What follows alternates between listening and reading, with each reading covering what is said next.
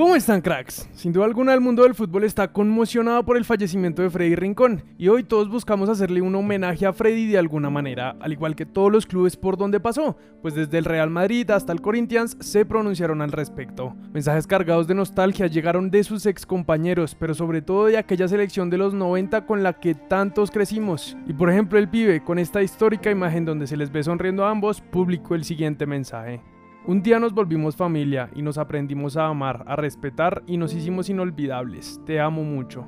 Mientras que por su parte el Tino colgaba este video de ambos junto con el mensaje. Qué soledad la que tengo en mi corazón, profundo dolor y mucha tristeza. Pana, a tu equipo del 94 le dejas un vacío grande, te vamos a extrañar. Morocho, hoy te unes a un gran equipo de los que nos han dejado para jugar en el cielo. En mi mente quedaron todos los momentos compartidos. En cuanto a los encuentros de hoy, Atalanta caía 2-0 ante Leipzig con Duván Zapata de titular y Muriel entrando de cambio el 58, cayendo eliminados de la Europa League. Mientras que el Frankfurt daba el batazo en el Camp Nou y eliminaba al Barcelona con un golazo de Rafael Santos Borré, que al celebrar rindió un hermoso homenaje a Freddy Rincón, señalando el número que ambos comparten y haciendo un símbolo de respeto y oración. Con este tanto, Rafa además se convierte en el segundo jugador colombiano en toda la historia que es capaz de convertirle un tanto al Barcelona en competiciones europeas. El primero, por supuesto, fue el Tino Asprilla, que lo hizo en la temporada del 97-98, anotándole un hat-trick.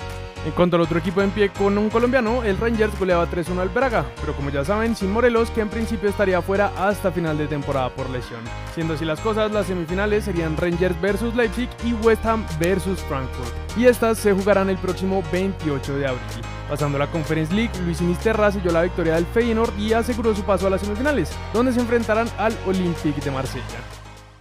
En cuanto a los partidos de competencias internacionales sudamericanas, River le pegó 2-0 a Fortaleza con Quintero entrando desde el banco. Deportivo Cali dejó escapar el empate con un autogol de José Caldera al minuto 68, pero sigue siendo primero de su grupo tras la segunda jornada. Tolima por su parte, a pesar de arrancar ganando 2-0 con tantos de Lucumí y Anderson Plata, terminó con José Moya expulsado al terminar la primera mitad y finalmente empataron a dos ante Independiente del Valle como visitantes. Así que de momento es tercero de su grupo con un punto. En la Sudamericana, finalmente Edwin Cardona no fue titular con Racing, pero sí entró de cambio al 67 y su equipo le pegó 2-0 a Cuyabá, mientras que Junior goleó 3-0 a Fluminense con tantos de Didier Moreno, Miguel Ángel Borja de penal al 45 y Fabián Zambuesa al 95, lo que deja a los tiburones como líderes del grupo H con 4 puntos. Hoy por su parte el DIM jugará a las 7 y 30 pm contra el 9 de octubre de Ecuador, donde le recordamos juega Harrison Mujica, así que esperamos leer en sus comentarios el resultado del partido y finalmente en Copa Colombia tenemos el duelo Pereira y Águilas Doradas a la misma hora.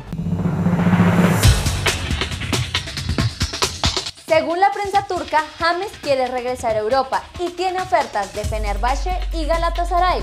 Sin embargo, su sueño sería jugar en el Atlético de Madrid. Finalmente, Jerry Mina volvió a los entrenamientos grupales y se espera que tenga un par de minutos en el próximo partido del Everton, que sería el 20 de abril. Lacey Santos ya está de vuelta en España después de los juegos con la selección. Con este tuit, Sebastián, el hijo de Freddy Rincón, agradeció el hermoso gesto de Santos Borré durante el partido.